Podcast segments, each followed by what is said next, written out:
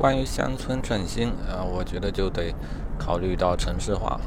为什么过往的历史啊，过往整个进程都是一个城市化的进程？呃，我想是因为过往的生产力发展所决定的，是工业化所决定的。工业化嘛，就是要把各种生产要素，呃，实体上、物质上给运输到一块儿去，在那里完成生产和组装。因此，它必须集中，因此城市化有必要。而农村乡乡村经济，呃，准确说是农业，则相反啊，因为它的最主要的生产要素土地，它是分散的，呃，也不可能被集中啊，你土地不可能挪来挪去。虽然也有一些集约化的农业的发展趋势啊，但它们又会带来污染的问题。另外呢，集约化的农业需要的土地必然少，换言之，还是有大部分的土地没有找到合适的利用方式。反过来看城市化啊，最早是因为工业化，但我们知道已经有段时间了，经济脱实向虚啊，尤其像美国这样的国家，实体产业占比已经很小，那么他们还需要城市化吗？啊，我想说，它城市化的需求必然就小得多了。典型因为工业而城市化的城市，如西雅图这样的城市，直接就破败掉了。而现在的代表性的产业，嗯，它真的不需要多少地啊，就像曼哈顿，就像呃硅谷，就像好莱坞，相关的工作者、从业人员吧，它的数量并不多啊，但他们占经济的比重却很大。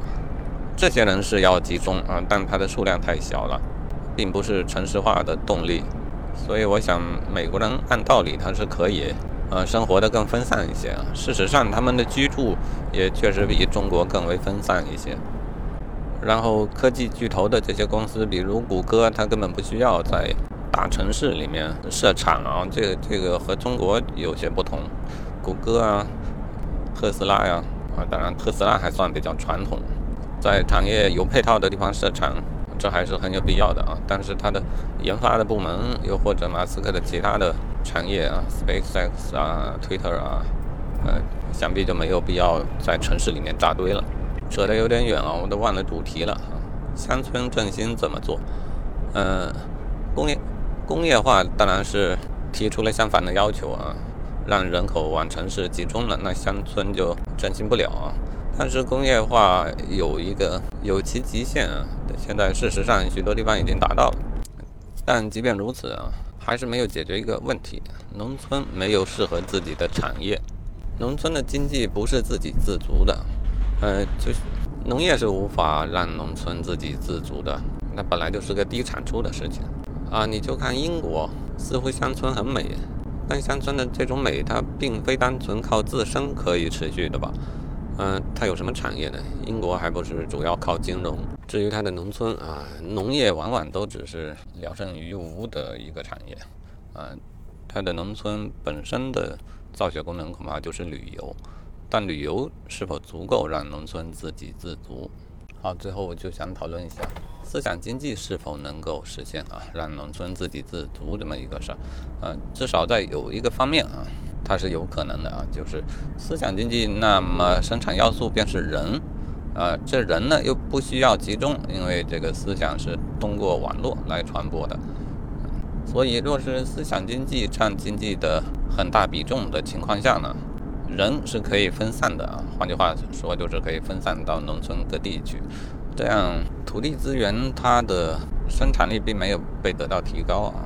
但至少人均享受的这个土地会更多，啊，意思就是，假如每个人都以创作内容为生啊，有这样大量的人，那么他们大可以生活在农村，他们可以亲近自然，享受自然，呃，这对人来说，我认为是有益的，是更加舒适的。而对土地来说呢，嗯，因为它并非生产力要素了，它成了一种消费品。嗯，因此人们对于土地的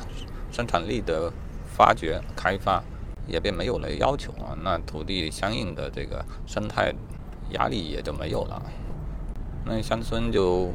就可以变成美丽的乡村。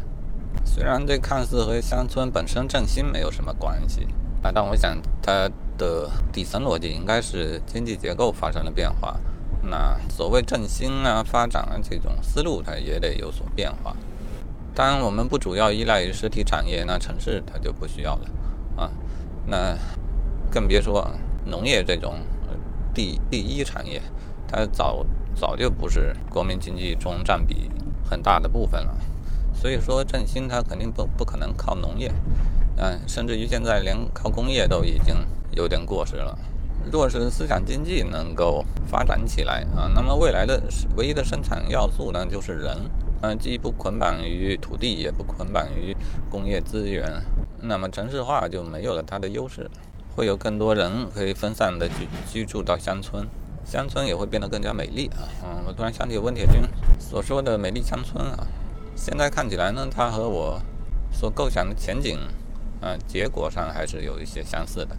但是温教授并没有给出实际的啊真正的解决方案啊，它只是一种直觉吧，我猜测。